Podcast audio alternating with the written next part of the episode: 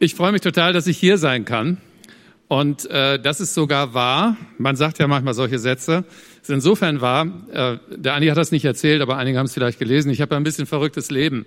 Ich lebe oben in Cuxhaven und äh, leite drei Firmen, die in Witten und Holzgerlingen unten bei Stuttgart sind. Und von daher bin ich äh, die ganze Woche unterwegs und es ist äh, ziemlich anstrengend, weil die christliche Verlagswelt zurzeit äh, ganz schön in Aufruhr ist. Es geht nicht so gut. Hey Leute, unterstützt die christlichen Verlage, kauft christliche Bücher und Medien. Das ist total wichtig. Äh, da steht was auf dem Spiel wegen dem großen Medienwandel. Und das macht mich natürlich äh, ziemlich beschäftigt. Und man dann am Wochenende, obwohl man, äh, ich bin formal Pastor im Bund freier evangelischer Gemeinden, aber ich predige gar nicht oft, also das ist ein seltener Job für mich. Ich sitze eher in Büros und auf Sitzungen, also ein Kram. Ähm, und von daher ist so eine Predigt für mich auch irgendwie ein bisschen Stress. Ich bin doch hier nicht der große Rumläufer und so, das habt ihr, werdet ihr schon mitkriegen. Hey, ich äh, bin da nicht so oft dran. Aber, und das war für mich irgendwie ganz wichtig, ich habe gedacht, Mann, äh, zum Andi gehen und hier in eurer Gemeinde und auf diese tolle Konferenz, das ist für mich ein Stück zu Hause. Ich lebe in Cuxhaven, hier ist Norden. Hey, hier bin ich gerne und ich freue mich, hier zu sein.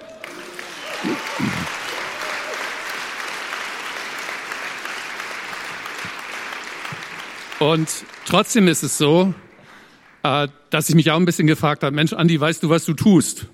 Heute Morgen habt ihr gehört, äh, dass hier so richtige Granaten sind als Redner und ich habe das beim Livestream auch mitgekriegt, habe mir das extra angehört. Wow, das sind echte Granaten. Und ich habe so ein bisschen das Gefühl, ich bin echt das Kontrastprogramm hier. Äh, der Andi hat mich wahrscheinlich so als Löschdecke geholt. Davon hast du ja heute Morgen schon erzählt. Also ich mache es jetzt hier wahrscheinlich ein bisschen kompliziert und ihr seid echt mutig, dass ihr euch das antun wollt. Denn über Wahrheit zu reden und ehrlich glauben, das ist ein anstrengendes Thema. Das umgehen wir manchmal ganz gerne. Ehrlich glauben, warum Christen so leicht lügen, das ist ja dieses Thema, worum es mir jetzt geht. Warum ist mir das überhaupt so wichtig? Ich lebe in Cuxhaven oben in einer Lebensgemeinschaft, Weggemeinschaft, die den Dünenhof dort oben betreibt. Und wenn man 30 Jahre lang in Gemeinschaft lebt und auch noch gut verheiratet ist, dann lernt man vieles über Zusammenleben. Und man lernt auch, wow, Ehrlichkeit ist ein riesiges Thema. Ein riesiges Thema. Und ich glaube, es ist deswegen so wichtig, weil dieses Thema Wahrheit und Ehrlichkeit im Grunde wie ein Test ist, ob wir das Evangelium verstanden haben, ob wir Jesus wirklich glauben. Das möchte ich euch erklären gleich. Die Frage ist nämlich, ob ich als Christ eigentlich wahrhaftig leben kann. Ob ich mit meiner Wirklichkeit, mit dem, was ich wirklich bin, offen leben kann oder ob ich das verbergen muss. Wenn wir das Evangelium kapiert haben, dann kapieren wir auch, dass ich sein darf, dass ich meine Wirklichkeit zeigen darf, dass ich wahr sein kann. Aber sind unsere Gemeinden so? Sind das Orte, wo große Ehrlichkeit ist? Darum geht's mir. Das ist für mich deswegen so wichtig. Jetzt sagen einige vielleicht, hey, sind Christen denn nicht ehrlich? Ehrlichkeit ist doch so eine unserer Grundtugenden. Und guck doch mal in die Bibel, das ist doch voll äh, mit dem Thema Ehrlichkeit. Ehrlichkeit. Hey, Matthäus 5, Vers 7, wunderbarer Vers, den finde ich gut. Deine Rede heißt es dort, sei ja, ja und nein, nein, nein, nein. Hey, sei geradlinig. Was du sagst, das soll stimmen. Halt dich dran, red nicht heute so und morgen so. Oder dieser bekannte Vers vom Leben im Licht, ein fantastischer Vers, da werde ich euch gleich noch mehr darüber erzählen. Der steht in 1. Johannes 1, Vers 8. Dort heißt es, wenn wir sagen, wir haben keine Sünde, dann betrügen wir uns selbst. Und die Wahrheit ist nicht in uns. Thema Wahrheit. Die Wahrheit ist nicht in uns. Und das Dolle finde ich, dass dieser Vers in Zusammenhang steht mit dem Leben im Licht. Und ich habe viele Jahre meines Glaubens verbracht damit, dass ich gedacht habe, dieses Leben im Licht, ey, das ist so ein moralisches Ding. Du musst super leben, damit du ein Leben das Licht aushält. Damit da alles vorzeigbar ist. Aber das ist da überhaupt nicht gemeint. Gemeint ist das Gegenteil. Das steht, hey, mach dir nichts vor, du hast Sünde in deinem Leben. Deswegen musste Jesus kommen. Und du kannst mit dieser Sünde ins Licht. Und Jesus wird richtig zornig bei diesem Thema. Matthäus 23, 27, super bekannte Stelle. Dort redet er über die Heuchler. Und er riecht sich richtig auf. Und er sagt, weh euch, ihr Schriftgelehrten und Pharisäer. Und jetzt kommt's, ihr Heuchler. Und wer sind denn Schriftgelehrte und Pharisäer? Hey, das sind rechtschaffende Leute. Das sind Leute, die es ernst meinen mit dem Glauben. Das sind wir. Wir meinen das doch ernst mit dem Glauben. Und er sagt, weh euch, denn ihr seid wie übertünchte Gräber. Das sieht von außen hübsch aus, alles schön angestrichen, aber innen seid ihr voller toten Gebeine und lauter Unrat. Also von außen sehen diese Menschen fromm aus, halten sich an alles, aber innen ist Heuchelei, Unrat, Tod. Und jetzt könnte man wieder denken, wenn man das moralisch versteht, siehste, und so sollen wir ja nicht sein. Wir sollen ja innen auch super strahlend sein, alles zum Vorzeigen. Aber das ist nicht das, worüber sich Jesus aufregt. Jesus regt sich auf, dass die Leute so tun, als ob. Dass sie verbergen, was wirklich da ist. Das sagt er. Ihr seid Heuchler. Das ist nicht gut. Oder fast so etwas wie mein Lebensvers. Ich habe so zwei, drei Lebensverse auf der Bibel, aus der Bibel, die mich begleiten. Einer ist dieser hier, Johannes 8, Vers 32. Wenn ihr bleiben werdet an meinem Wort, so seid ihr wahrhaftig meine Jünger und werdet die Wahrheit erkennen. Und jetzt kommt dieser Nachsatz, der mich ticken lässt, der auch heute so ein Stück weit hier über dem steht, was ich sagen will. Und die Wahrheit wird euch frei machen. Wahrheit macht frei. Das ist eine Wahnsinnswahrheit. Wahrheit macht frei. Und das heißt in der anderen Folge auch, hey Leute, Unwahrheit macht unfrei. Die fesselt uns, die bindet uns. Und das ist ein Riesenproblem. Und deswegen möchte ich euch einen Satz an diesem Abend mitgeben, den sollt ihr auch morgen noch wissen und so ein bisschen in euer Portemonnaie stecken oder sowas. Und das, dieser Satz heißt, Wahrheit ist immer dein Freund. Wahrheit ist immer dein Freund. Glaubst du das? Das ist anstrengend zu glauben. Denn ich kann mir vorstellen, dass manch einer sagt, oh Alter, wenn du meinen Chef kennen würdest, wenn du meine Frau kennen würdest, wenn du meine Gemeinde kennen würdest, wenn ich sagen würde, was ich wirklich denke, dann habe ich Probleme. Das ist nicht einfach. Und ich sage dir dagegen und werde das versuchen zu beweisen, Wahrheit ist immer dein Freund. Wahrheit ist immer dein Freund. Mein zweiter großer Gedanke, das ist doch komisch. Wir Christen wissen, dass wir ehrlich sein sollen. Wir Christen wissen, dass wir wahrhaftig sein sollen, geradeaus leben sollen. Und das Verrückte ist, wir wissen das, aber wir leben das nicht. Oder wir leben es zu wenig oder wir haben Probleme damit. Gemeinde, christliche Gemeinde, und das ist eine super Gemeinde hier, die finde ich echt toll. Ich bin begeistert von euch hier. Gemeinde könnte ein Raum für Wahrheit sein, könnte ganz anders sein. Aber meine These ist, und ich schließe euch jetzt mal aus, aber der Rest der Gemeinden in Deutschland, gerade Gemeinden sind ein Raum, wo es extrem schwer ist, wahr zu sein.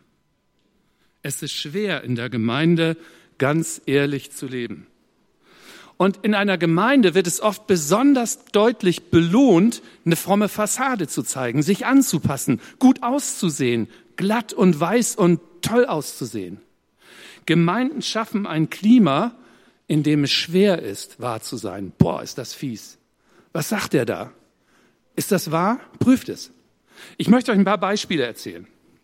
Ich bin auf dieses ganze Thema gekommen, äh, schon als, keine Ahnung, 18-Jähriger oder sowas, war ein Gastprediger bei uns in der Gemeinde Cuxhaven, so ein alter Ostpreuße, und er redete über den Himmel. Und äh, das war so ein ganz emphatischer Typ, ein toller, netter alter Herr. Und er sagt dann, nicht wahr, liebe Geschwister, wir freuen uns doch alle auf den Himmel. Und ich saß da als 18-Jähriger und habe gedacht, nee, ich freue mich nicht auf den Himmel. Hey, ich bin gerade frisch verliebt. Äh, ich weiß gar nicht, ob meine Frau dann auch oder meine Freundin auch da ist. Und ich weiß überhaupt nicht, wie es im Himmel ist. Mit diesen goldenen Gassen und all da, was da steht. Hey, da stehe ich nicht so drauf. Wenn es dann wäre wie in Cuxhaven am Meer und nette Leute und so. Vielleicht. Aber ich will da nicht hin. Aber ich habe mich so umgeguckt und alle waren einverstanden. Die, ja, so, ja, ja, ne, wir freuen uns alle auf den Himmel nach dem Gottesdienst habe ich so meine Freunde angesprochen habe gesagt, sag mal, ist euch das, geht euch das so? Freut ihr euch alle auf mich? Nee, also ich habe jetzt auch Probleme. Nee, also, äh, nee. Ich gedacht, hey, warum sagt da keiner was? Okay, gut, man soll in der Predigt nicht dazwischenrufen und sagen, äh, ich sehe das anders. Aber ich merke, es ist in der Predigt oft ein Klima, dass man Sachen abnickt, die man eigentlich nicht glaubt. Und wo ist der Ort, wo man darüber reden kann, wo wird das mal relativiert. Andere Situationen erlebe ich ganz häufig auch auf christlichen Sitzungen, aber auch in meiner Firma. Erlebt ihr vielleicht auch in der Firma, im Ältestenkreis, bei irgendwelchen Sitzungen. Irgendwas wird beredet, ganz vital, jemand trägt eine These vor, alle sitzen freundlich, lächelnd, man tagt, man tagt, man tagt, dann gibt's eine Pause. Du gehst raus auf den Flur und auf einmal hörst du die Leute sagen, boah, was der da eben gesagt hat, das ist doch, Mann, das ist ja völlig anders. Oder du gehst auf die Toilette und auf einmal hörst du so die Leute sagen, boah, nee, also das war ja heute nicht auszuhalten oder sowas. Was da, hm. Und denkst du, hey, ach, interessant, die Wahrheit, was die Leute wirklich denken, das hörst du auf dem Flur. Oder auf der Toilette. Oder nach dem Gottesdienst im Foyer. Oder auf dem Weg nach Hause. Hey, da sagen wir, was wir denken. Gemeinde ist kein Ort, wo das leicht ist. Oder mir ist es bei Liedern aufgefallen, bis heute viele Lieder. Und ich singe gern und ich finde Worship-Zeiten gut. Aber hört mal so ein Lied, allein toller Typ, Matt Redman. Blessed be your name. Und da kommt diese tolle Zeile, wo ich jedes Mal einen Knoten in den Hals kriege. Deutsch übersetzt heißt es da, egal was du mir gibst, egal was du mir nimmst, du bist und bleibst mein Gott. Ja, da kann ich nichts gegen sagen. Und dann kommt, und nur dir gehört mein Lob. Und ich denke, ja, das ist wahr, das ist biblisch. Aber wenn das die einzige Wahrheit wäre, du gibst und nimmst weg und ich lob dich man immer zu, hey, das ist nicht mein Leben.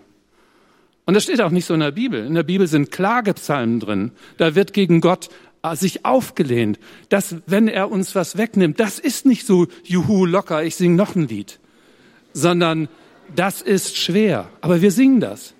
Oder andere Lieder. Du bist die Hilfe, die nie zu spät kommst. Du bist der Retter in großer Not. Wow, singen wir Flottlex, schöne Melodie. Du bist die Hilfe, die nie zu spät kommt. Sing das mal in Paris heute. Sing das mal, wenn dein Kind stirbt, so wie bei uns in der, unserer Ehe. Unser erstes Kind ist gestorben. Große Krise für uns. Wer ist dieser Gott, der neun Monate lang ein Kind wachsen lässt und drei Tage nach der Geburt stirbt es? Warum machst du das, Gott? Du bist der Retter, der nie zu spät kommt? Hey, vielleicht begreife ich das mal, wenn ich im Himmel bin. Aber wenn man das erlebt, dann begreift man das nicht. Oder ihr kennt dieses wunderbare Bonhoeffer-Lied. Bonhoeffer, der Mann, der gegen Hitler gekämpft hat, im Gefängnis war, ein wunderbarer Christ, der gerungen hat mit seinem Glauben und der nach vielem Ringen irgendwann sagen konnte, dieses wunderbare Lied, was wir gerne singen, weil es so eine schöne Melodie hat, von guten Mächten wunderbar geborgen, kennt ihr, ne? Schon mal dann ist da ein Vers drin, den kann ich nicht mitsingen. Und ich verstehe das nicht, wie man den überhaupt singen kann. Da heißt es, und reichst du uns den schweren Kelch, den bittern, des Leids gefüllt bis an den höchsten Rand. Und jetzt kommt, kommt's. So nehmen wir ihn dankbar ohne Zittern aus deiner guten und geliebten Hand. Und dann denke ich, nee, ich will nicht lügen beim Singen. Ich nehme den Kelch des Leids nicht dankbar und ohne Zittern aus Gottes Hand, sondern so wie ich mich kenne, lehne ich mich oft auf. Und manchmal dauert es Jahre. Und jetzt könnte man sagen, ach Uli, komm, nimm das nicht so ernst. Wir wissen doch alle in der Gemeinde, wir schwingen uns manchmal so ein bisschen aus dem Fenster und wir meinen das ja gut und wir wissen ja auch alle, dass es nicht so heiß gegessen wird, wie es gekocht wird. Hey, aber das ist gefährlich. Wie heiß wollen wir denn leben? Was ist denn ernst gemeint und was ist nur fromme Lyrik? Was ist nur zum Singen da und was glauben wir? Gemeinde ist ein schwieriges Pflaster. Und jetzt glaubt nicht, dass ich Gemeinde schlecht machen will. Gemeinde ist die fantastische Erfindung Gottes. Toll, super, wir brauchen Gemeinde, aber es ist ein Ort, der nicht einfach ist, um Wahrheit zu leben. Die Gemeinde produziert einen Hunger nach einer Fassade, nach gut aussehen, nach mitmachen. Und das, was mich anmacht an der Stelle, ist, dass Jesus das gewusst hat. Deswegen hat er die Pharisäer ermahnt. Deswegen war er sauer.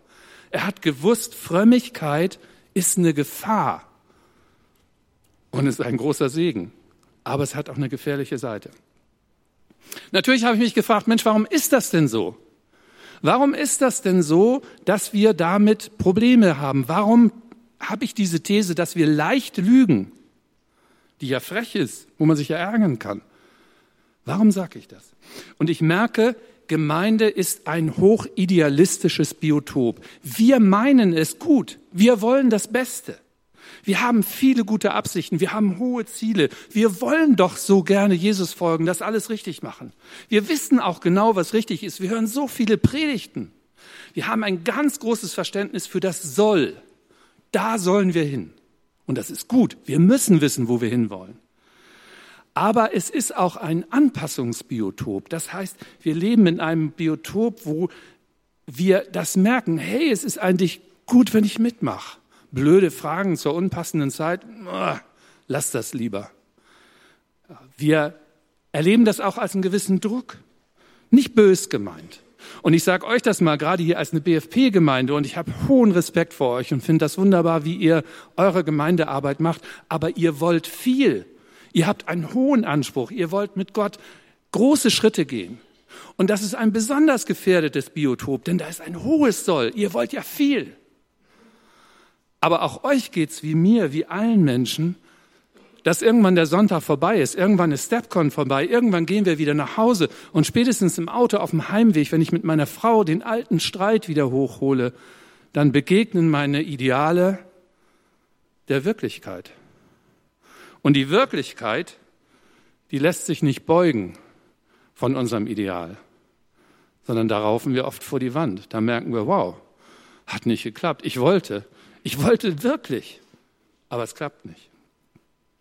Und da ist es verrückt, je höher unsere Ziele sind manchmal, umso größer ist dann die Gefahr. Wir merken das ja bei vielen Parteien auch, die Grünen. Hey, Fundis und Realos, warum denn Fundis? Fundis, die wollen hoch raus. Und manchmal merken sie dann, wenn sie in die Regierung kommen, hey, ich krieg das alles nicht so hin. Aber wir haben auch diesen Fundi-Anteil in uns als Christen. Oder früher in der DDR, riesengroße Parolen. Jeder wusste, naja, das ist die Glanzfassade, aber in Wirklichkeit leben wir natürlich ein Stück anders. Und wir müssen aufpassen als Gemeinde, dass wir nicht in diese Richtung fallen. Denn was ist da die Lösung dieses Problems mit der Wirklichkeit, mit der Kollision mit der Wirklichkeit? Die Lösung ist, so tun als ob. So tun als ob. Die fromme Fassade, eine große Gefahr. Denn die Gefahr ist, dass wir anfangen, eine Art Doppelleben zu leben. Wow, in der Gemeinde so schön, so ein Haufen netter Leute alle irgendwie nett, aber dann in der Arbeit, oh, ich hasse es. Oder dann zu Hause. Oder dann mein Kind. Oder dann die Flüchtlinge. Oder diese ganzen Islamer. Und dann kommt die Angst. Und auf einmal merke ich, wow, das ist die Wirklichkeit da draußen. Und da kann ich nicht so tun, als ob, sondern das trifft mich. Und dann bin ich auf einmal ein ganz anderer. Und ich habe zwei Leben, eine riesige Gefahr. Ich habe mich gefragt, warum ist das eigentlich so? Was treibt diese Unwahrheit? Warum machen wir das denn mit? Manchmal merken wir das doch, oft merken wir das doch. Und ich habe gemerkt, einer der großen Punkte ist wirklich dies, wir meinen das gut. Wir, wir wollen nichts Böses tun. Es passiert uns nur so leicht, dass wir in dieses Lügen reinkommen. Wir wollen mitmachen, wir wollen nicht aufhalten, auffallen. Wir haben eine Ambition, es gut zu machen. Wir wollen lieb sein. Und dann machen wir es einfach mit. Aber dahinter steckt noch mehr. Dahinter steckt oft auch Stolz. Unser Stolz, wir wollen gut dastehen. Hey, soll ich der einzige Blödmann sein, der hier seine Sünde zugibt? Soll ich der einzige sein, der immer sagt, ich habe Probleme? Ich bin schon wieder da auf die Schnauze gefallen? Ich doch nicht. So können doch mal die anderen anfangen. Stolz. Selbstüberschätzung. Ich habe gedacht, ich schaff's, aber ich hab's nicht geschafft. Scham, ein Wahnsinnsantreiber. Scham, der uns zwingt, in die Dunkelheit zu gehen, all das, was wir nicht abkönnen an uns selbst, in die Dunkelheit zu packen. Und dahinter steckt auch oft wieder Stolz hinter unserem Scham. Angst, Angst vor Gott, Angst vor Leuten. Hey, was passiert, wenn ich wahr bin? Meine Frau sagt mir das immer, Mensch, Uli, du bist in der Familie aufgewachsen, ich bin der Jüngste, ich hatte alte Eltern, die waren schon richtig gut abgehangen und reif und die haben das gut gemacht. Aber sie kommt aus einer Familie, da war sie die Älteste und hatte einen ganz ambitionierten Vater, Nachkriegsgeneration, eigener Vater gestorben, wollte alles richtig machen, kurze Zügel und hat seine Kinder mit den Augen geleitet. Meine Frau wusste immer genau, was richtig war. Sie wusste sehr genau, was nicht richtig war. Und was machst du dann? Du passt dich an. Und die sagt mir, hey Uli, ist für mich viel schwerer, dein Ding mit der Ehrlichkeit zu leben. Ich habe manchmal einfach Angst. Ich weiß ja nicht, was passiert. Äh, ich habe gelernt, mich richtig zu verhalten, mich nicht darauf zu hören, was in mir das Herz sagt, sondern zu tun, was ich denke, was verlangt wird. Also das treibt, Unwahrheit wird getrieben von verschiedenen Motiven. Auch manchmal Angst vor mir selbst. Was ist das eigentlich, wenn ich meine Zweifel, meine Fragen an Gott eingestehe? Muss ich die nicht schnell wegdrücken? Was passiert denn? Kann ich das aushalten? Was passiert mit meinem Glauben? Hey, ich lasse ja alles los. Ich muss doch alles festhalten. Gott hält dich fest. Aber manchmal denken wir, wir müssen alles festhalten. Oder gerade für Hauptamtliche oder Mitarbeiter, diese Rollenprobleme. Hey, wie viele Erwartungen werden auf Pastoren, auf Johannes oder Andi oder so projiziert, boah, ihr seid die Helden, ihr seid super, ihr habt so tolle Predigten, ihr müsst vorangehen, ihr müsst alles perfekt machen. Hey, aber das sind auch nur, sorry, Sünder. Menschen wie du und ich. Und dann, was ist die große Gefahr? Wie löse ich das Problem, dass die Leute so viel von mir erwarten? Hey, so tun als ob. So tun als ob. Und wer das nicht tut, ist für mich ein Held. Aber es ist schwer. Es ist schwer, weil man dann manchmal Leute enttäuscht. Die Helden wollen. Die wollen, dass man perfekt ist. Wisst ihr, mich ärgert das oft, dass wenn irgendwo in christlichen Gemeinden Leute irgendeine Sünde begehen, die öffentlich wird, das ist ja das Problem, öffentlich werden. Die heimlichen, da brauchen wir ja nicht, äh, ne, ist kein Problem. Wenn es öffentlich wird, auf einmal interessiert nicht eine, was, der hat Ehebruch gemacht, was, der hat richtig Geld geklaut? Unglaublich. Dabei wissen wir, dass wir alle Sünder sind. Das steckt alles auch in uns drin. Nicht, dass wir immer alles tun. Und ich will überhaupt nichts verharmlosen. Aber wenn wir in einer Umgebung wären, in dem es normal ist, dass wir wissen, hey, wir sind Sünder, müssten wir uns eigentlich nicht so tierisch erregen, wenn mal einer erwischt wird. Aber wir tun's. Und daran merken wir, was wirklich unser Klima ist. Das Klima ist, hey Leute, wir sind alle gut in Ordnung. Und ganz paar so links an der Seite, die haben manchmal Probleme, aber die sind dann schnell weg. Das ist nicht Gemeinde. Das ist nicht, was Jesus will. Deswegen, was können wir denn dann tun? Und da habe ich von Luther gelernt. Äh, wir Freikirchler können ja auch von denen richtig was lernen. Ne? Da sind ja auch viele kluge Leute in der Landeskirche. Und der Luther, der hat einen guten Satz gesagt. Und da habe ich schon viel Ärger mitgekriegt mit diesem Satz, weil die Leute den immer falsch verstehen. Der redet davon, dass man fröhlich Sünder sein kann. Oh, äh? Der ist gut, ne? Da regt sich doch gleich was in uns. Oh, der ist aber gefährlich.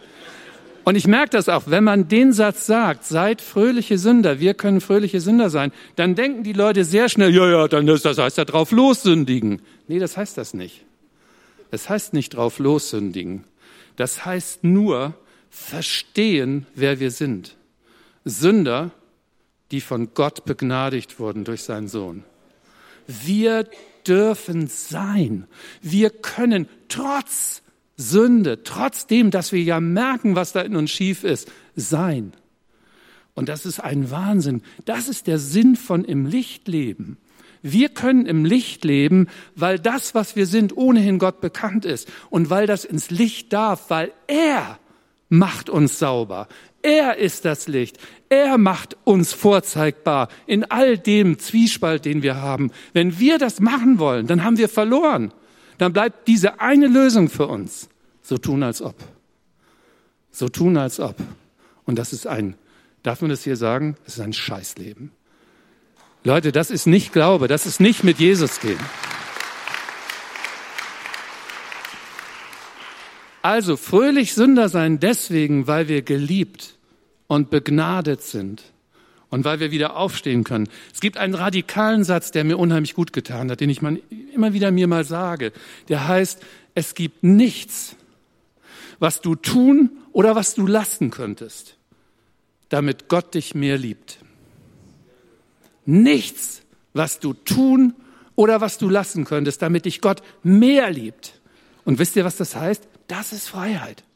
Das kann fröhlich machen. Dann kann man sagen, wow, ich kann sein. Und ich weiß genau, wo Nord auf dem Kompass ist. Ich weiß, ich habe ein Gewissen, ich weiß, was verkehrt ist. Aber ich kann sein. Gott liebt mich. Was für eine Freiheit. Und das heißt, deswegen ist für mich Ehrlichkeit so wichtig, denn ich kann nur diesen Glauben eigentlich so hinter Jesus herlieben, wie er es gemeint hat, wenn ich das kapiere, dass ich ich sein darf. Und nicht nur sein darf, sondern ich sein muss.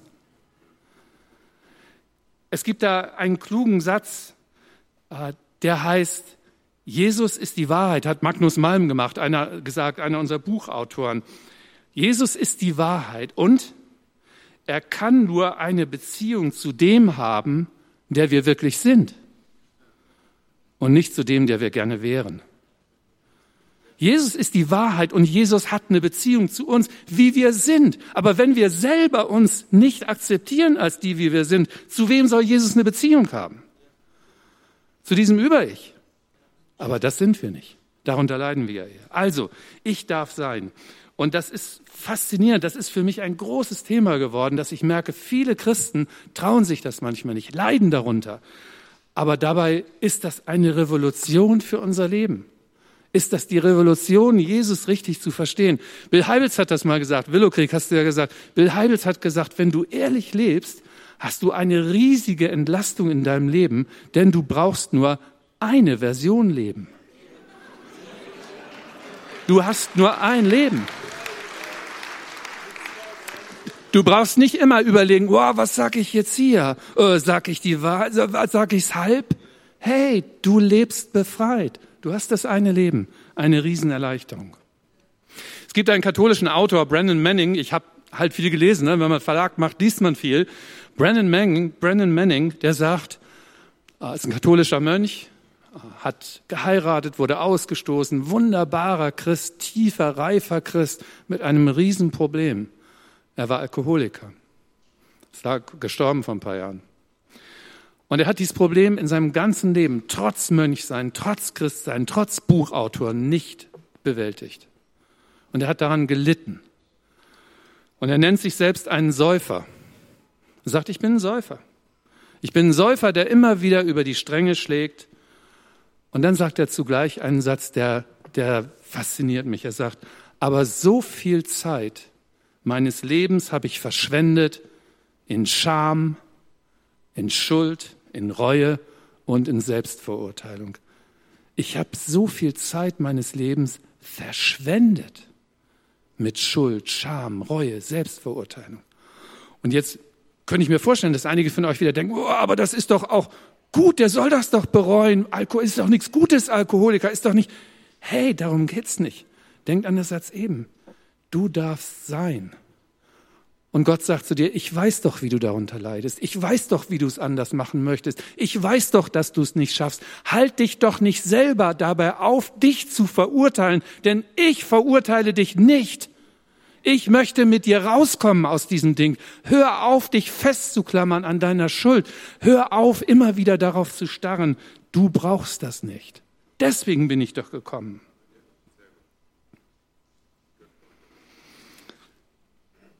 Mir ist ganz wichtig, dass ihr jetzt nicht denkt, oh, diese Typen da, kein echter BFPler, der nimmt das Ding mit der Sünde doch ein bisschen leicht. Nee, Leute, das tue ich nicht. Sünde ist immer schlecht. Sünde trennt uns von Gott, Sünde trennt uns von Menschen, Sünde macht uns kaputt, Sünde ist niemals zu verharmlosen. Aber wenn wir nicht kapieren, dass deswegen Jesus gekommen ist und dass wir nur mit ihm da rauskommen und dass wir angenommen sind, so wie wir jetzt sind, dann werden wir es nie rausschaffen. Wir können mit ihm da rauskommen und er hat schon alles getan. Nichts leicht nehmen, aber er, er, er erlaubt uns, dass wir im Licht leben können. Er macht uns, er bringt uns dahin. Letzter Punkt. Wenn ihr das so hört und seht, dann könnte man sich jetzt natürlich fragen, okay, wie soll es denn anders gehen? Wie soll es denn anders gehen? Wie sollen wir denn in der Gemeinde miteinander umgehen? Wie soll ich denn mit meiner Frau leben, mit meinem Mann, mit meinen Kindern? Wie soll ich mich denn auf der Arbeit verhalten? Und darüber habe ich in dem Buch viel geschrieben. Ich kann jetzt nur so ein paar kleine Punkte anmerken und will einen Satz sagen, hat mich auch wieder beeindruckt. So Wüstenväter, frühe Christen, drittes, viertes Jahrhundert äh, ein Kirchenvater, der hieß Abbas Päumen. Abbas Päumen, was für ein komischer Name, aber hat kluge Sachen gesagt. Er hat gesagt, wenn du das ändern willst, wenn du wahr leben willst, dann lehre deinen Mund sagen, was dein Herz hat. Wenn du wahr leben willst, dann lehre deinen Mund sagen, was dein Herz hat. Und das ist ein Prozess. Ich möchte euch ein paar Beispiele nennen. In unseren Gemeinden müssen wir überprüfen, wie wir miteinander leben. große Frage ist, belohnen wir in unseren Gemeinden Wahrheit? Belohnen wir, wenn einer seine Wirklichkeit zugibt oder sagen, boah, wollten wir jetzt gar nicht hören. Ah, hör du schon wieder. Belohnen wir es, wenn wir ehrlich sind? Das müssen wir überprüfen. Da müssen wir unsere Predigten angucken, unsere Hauskreise. Wir müssen uns das klar machen. Wahrheit muss sich lohnen, sonst werden wir nicht wahr leben. Ehrlichkeit muss belohnt werden, heißt wieder nicht Sünde verharmlosen, heißt nur ein Klima erzeugen, in dem wir sein können. Und das müssen wir, da müssen wir unsere Wirklichkeit mal überprüfen. Gucken wir uns das an. Wir müssen fromme Lügen bekämpfen, auch in Predigten zum Beispiel, auch in Hauskreisen. Ich äh, will euch noch ein kleines Beispiel erzählen mit Blick auf die Zeit. Ach nee, ich glaube, ich habe noch ein paar. Darf ich noch? Ja, okay, zwei Beispiele. Wir waren in einer Glaube am Montagssitzung. Ich habe so ein Projekt mal mit Freunden losgetreten, das heißt Glaube am Montag. Ist auch wieder dasselbe Thema. Hey, Glaube am Montag ist was anderes als Glaube am Sonntag. Glaube am Sonntag, hey, da will ich alles gut machen. Und so, dann Montag kommt meine Arbeit und schon auf dem und so. Ihr kennt das. Glaube am Montag. Und wir saßen so zusammen und haben beraten, wie machen wir das jetzt? Äh, wie kriegen wir das gut hin? So Leute, Funktionäre aus christlichen Werken, alle möglichen Verbände, bla bla bla. Ihr wart auch dabei, also jetzt nicht Johannes, aber irgendeiner von euch. Schöne Sitzung. Kommt eine Frau und sagt, ja, weißt du was, also was mir ganz wichtig wäre, wir müssen doch den Leuten helfen, das, was sie täglich so mit Jesus erleben, besser zu formulieren. Die sind so unbeholfen da drin, das zu sagen. Wir müssen da so einen Kurs machen, dass sie das so Leute nickten so, ja, hm, ja, gute Idee und so können wir auch mit aufnehmen. Dann kam die Mittagspause. Pause, Pause. Ich sage ja immer, Pause kommt die Wahrheit raus. Sagt ein guter Freund zu mir, Präses eines anderen großen Gemeindewerkes, äh, stößt mich an und sagt, boah, ja, war ja interessant, aber weißt du was? Mein Problem ist eigentlich, dass ich oft gar nicht so viel erlebe mit Jesus äh, jeden Tag. Und ich habe ihn angestrahlt und habe nur gedacht, du, dasselbe habe ich auch gedacht. Das ist genau mein Ding. Das Problem ist doch nicht, dass wir lernen müssen, davon zu erzählen. Mein Problem ist viel eher, dass ich manchmal durch den Tag gehe und gar nichts spüre von Jesus.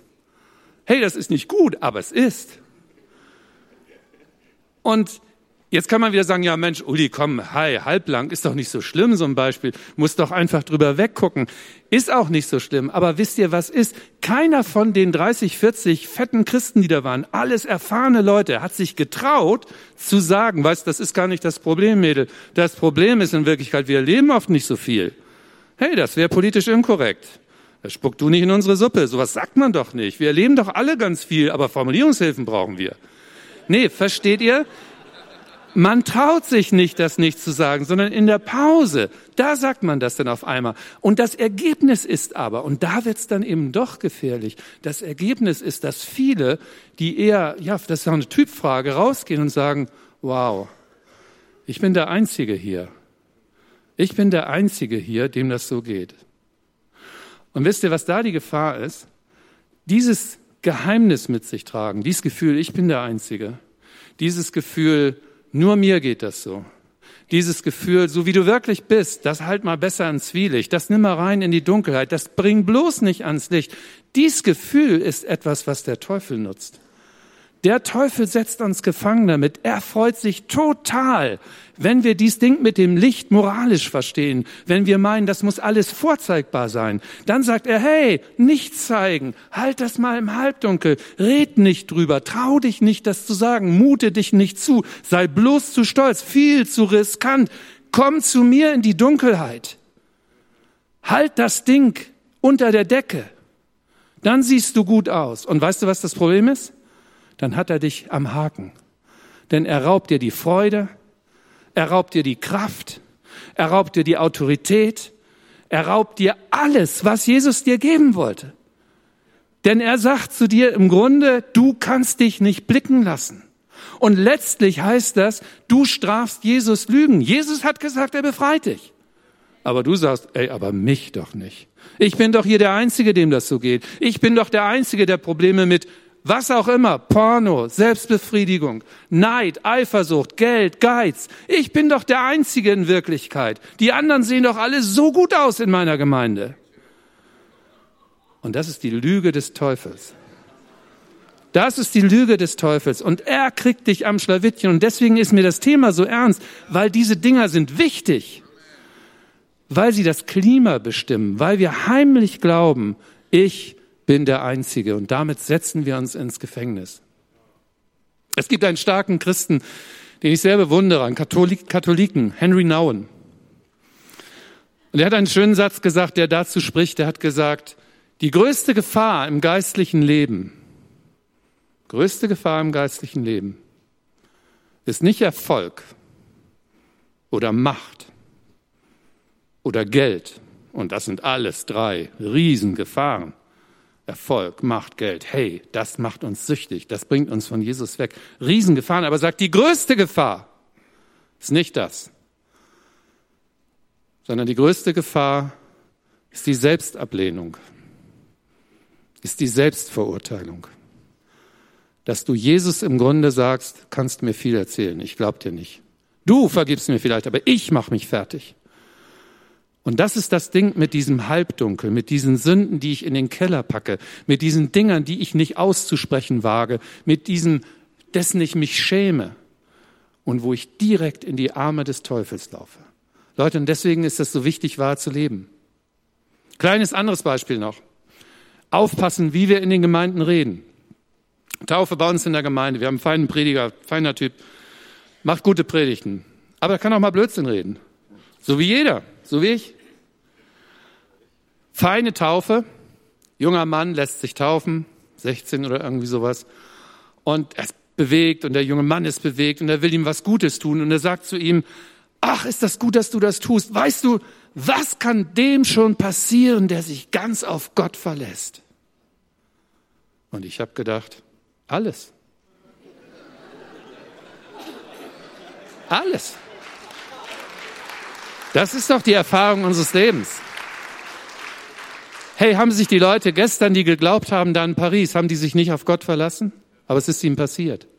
Und wisst ihr, ich verstehe den Prediger so gut, der wollte dem was Gutes mitgeben. Hey, das ist nicht aus bösem Herzen, aber es ist eine gefährlicher Leichtsinn, wenn wir den Leuten vormachen, wenn du mit Jesus gehst, alles läuft gut. Du bist über Tag ein neuer Mensch. Das bist du auch, weil du in seinem Licht leben kannst. Aber deine alten Muster, deine alten Versuchungen, das Erlernte, was in dir drin ist, dies, was meine Frau Christel sagt, hey, das habe ich von meinem Vater so gelernt. Und wir haben alle so viel gelernt. Wir schämen uns für alle möglichen Dinge. Das hat noch Kraft. Aber Jesus bricht die Kraft und sagt, du darfst damit sein. Du brauchst dich da nicht mehr vernabeln. Du brauchst vor allen Dingen nicht es verstecken, denn wenn du es versteckst, bist du direkt beim Teufel. Komm zu mir, lass es ins Licht. Und deswegen ist es so wichtig, dass wir richtig predigen, dass wir wahr sind, dass wir uns korrigieren dann immer wieder auch. Und noch ein letztes. Mir geht es nicht darum, dass ich meine, dies ehrliche Leben wäre so ein Striptease wow, ich bin auch so schlecht, ach, ich habe da auch so Probleme mit. Ich erzähle jedem auch von jedem meiner Probleme. Das ist doch Quatsch. Darum geht's nicht. Geht nicht darum, dass wir den Striptease machen und einander beweisen, wie bescheuert wir alle sind und was wir für Probleme haben. Das wissen wir schon. Sondern es geht darum, einfach nur zu wissen, ich bin wie die vielen anderen. Ich bin einer, der ist in Gottes Reha-Klinik. Gemeinde ist Reha. Wir alle humpeln hier rum. Und wo der eine vielleicht schon läuft, da hat der andere eben ein Problem. Und wo ich ein Problem habe, da kann der andere schon laufen. Hey, macht nichts. Wir sind Reha-Klinik. Wir lernen es doch gerade erst. Und wir dürfen es auch sein. Und das ist die Freiheit, in der wir leben können. Das ist authentisches Leben, nicht kokettieren.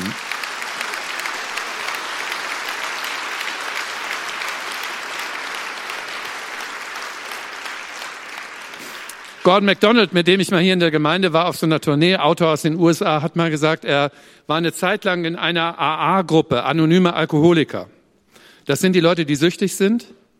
Und äh, die kämpfen mit ihrer Sucht. Und er ist nicht süchtig, er hat kein Alkoholproblem, aber hat gesagt, ich wollte gerne mal leben, ich wollte das mal miterfahren. Wie gehen Leute miteinander um? Und er hat mir erzählt und hat gesagt, wow, weißt du was, Uli? Das hat sich angefühlt wie die bessere Gemeinde. Die Leute leben offen mit ihrer Sucht. Die haben nichts zu verbergen. Jeder weiß vom anderen, er ist süchtig. Die machen sich nichts vor. Und das fand ich interessant. Habe gedacht, wow, bessere Gemeinde? Warum denn? Weil die Leute sich da klar sind, hey, hier ist Reha-Klinik, hier sind Sünder und das macht frei. Von daher, ich wünsche mir so, dass wir geradlinig werden in den Gemeinden, dass wir einfach ja auch mal Dinge zurücknehmen. Hey, ich habe am letzten Sonntag gesagt, aber wisst ihr, ich habe heute gemerkt, nee, das ist nicht ganz richtig, ich nehme das zurück. Oder dass ich sage, ich habe da eine neue Einsicht. Oder dass ich auch einfach mal sage, wisst ihr was, ich weiß es noch nicht. Ich weiß es noch nicht. Und nicht so tue, als wüsste ich's. Das ist Gemeinde. Dass wir zulassen, was an Fragen und Zweifeln da ist. Dass wir es ins Licht halten und sagen, Herr, ich habe manchmal Angst vor, vor dem oder vor dem. Ich freue mich vielleicht gar nicht auf den Himmel. Ich weiß nicht, warum du das zulässt. Ich habe Angst, aber ich halte dir das hin. Ich will das nicht verbergen. Das ist Gemeinde. Die Wirklichkeit wissen wollen, nicht verdrängen. Wenn einer ansetzt und sagt, äh, weißt du, nicht sagen, ah, hör auf. Lass ihn reden.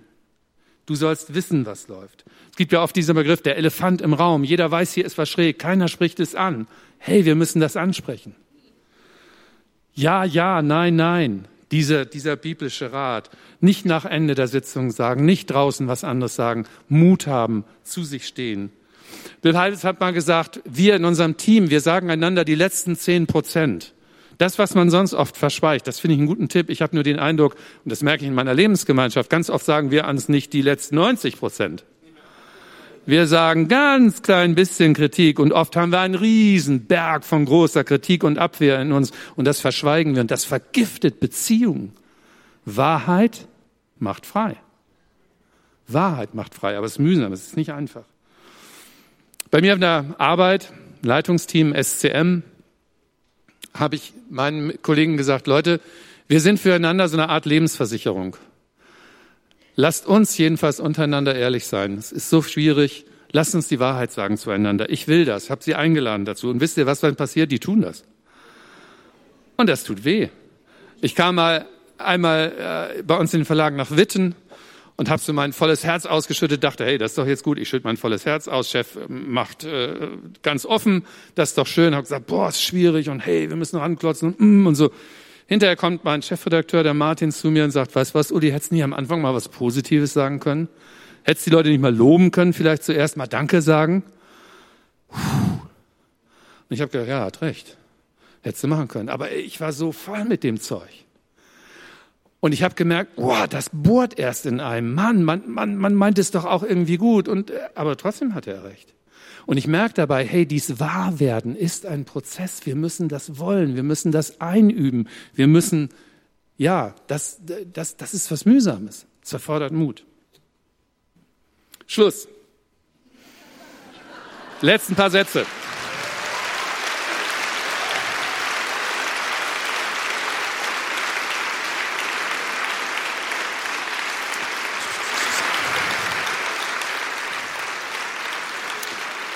Nee, äh, ihr sollt hier noch nicht Schlussbeitrag lassen. Ich, ich muss noch was sagen, aber es ist nur so wenig. Also, ich will nur noch mal die drei großen Sachen zusammenfassen, um die es mir geht. Hey Leute, wenn wir das Evangelium, wenn wir Jesus richtig verstanden haben, dann wissen wir, das ist eine Revolution. Dann wissen wir, Gemeinde ist kein frommer Verein, sondern es ist eine revolutionäre Gemeinschaft. Wir können anders leben. Das möchte ich, dass ihr das mitnehmt. Und das erfordert Mut und Charakter. Und wir sind unfertig unterwegs in der Reha-Klinik. Und deswegen habe ich meinen, meinen Satz vom Anfang ergänzt. Ich habe gesagt, hey, wenn du mit Jesus lebst, wenn du mit Jesus lebst, dann ist Wahrheit immer dein Freund. Denn Wahrheit macht frei. Und der Teufel kriegt dich nicht in seine Dunkelheit. Und dieses Bild von Gordon MacDonald mit seinen AA-Gruppen, anonyme Alkoholiker. Wisst ihr, wie die sich begrüßen? Ich weiß nicht, ob ihr das kennt, ob einer das schon mal sah, in solchen Gruppen. Die begrüßen sich bei jedem Gruppentreffen so. Die sagen, hallo, mein Name ist Gordon. Ich bin Alkoholiker. Mein Name ist Bernd. Ich bin Alkoholiker. Mein Name ist Sabine. Ich bin Alkoholikerin. Und ich glaube, wir müssen das übertragen auf unsere Gemeindewirklichkeit. Wir müssen es übertragen auf uns. Gemeinde, das heißt, hallo, mein Name ist Uli und ich bin Sünder. Hallo, mein Name ist Uli und ich kann im Licht leben, denn ich setze auf Jesus. Und hallo, mein Name ist Uli und die Wahrheit ist immer mein Freund. Lasst uns beten noch.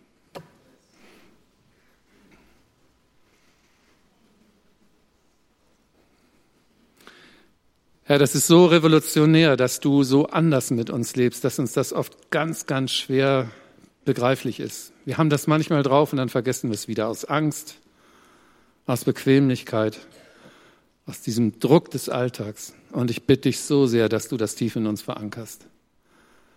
Dass deine Liebe groß genug ist, dass deine Liebe uns ins Licht stellen kann und ins Licht stellt. Und ich bitte dich so sehr, dass du das tief in uns verankerst, uns diesen Mut gibst.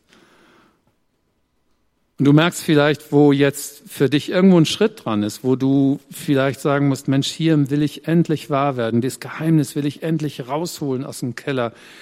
Das Ding will ich endlich ansprechen. Hier, das möchte ich endlich überwinden und ich merke, das gehört raus aus der Dunkelheit.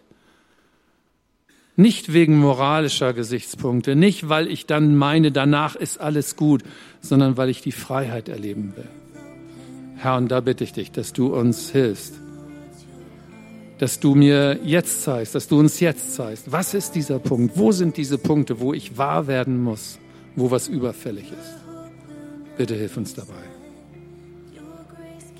Bitte hilf dieser Gemeinde dabei. Bitte hilf den Gemeinden in Deutschland dabei, dass wir Gemeinschaften werden, wo Leute sagen, wow, hier kann ich ich sein.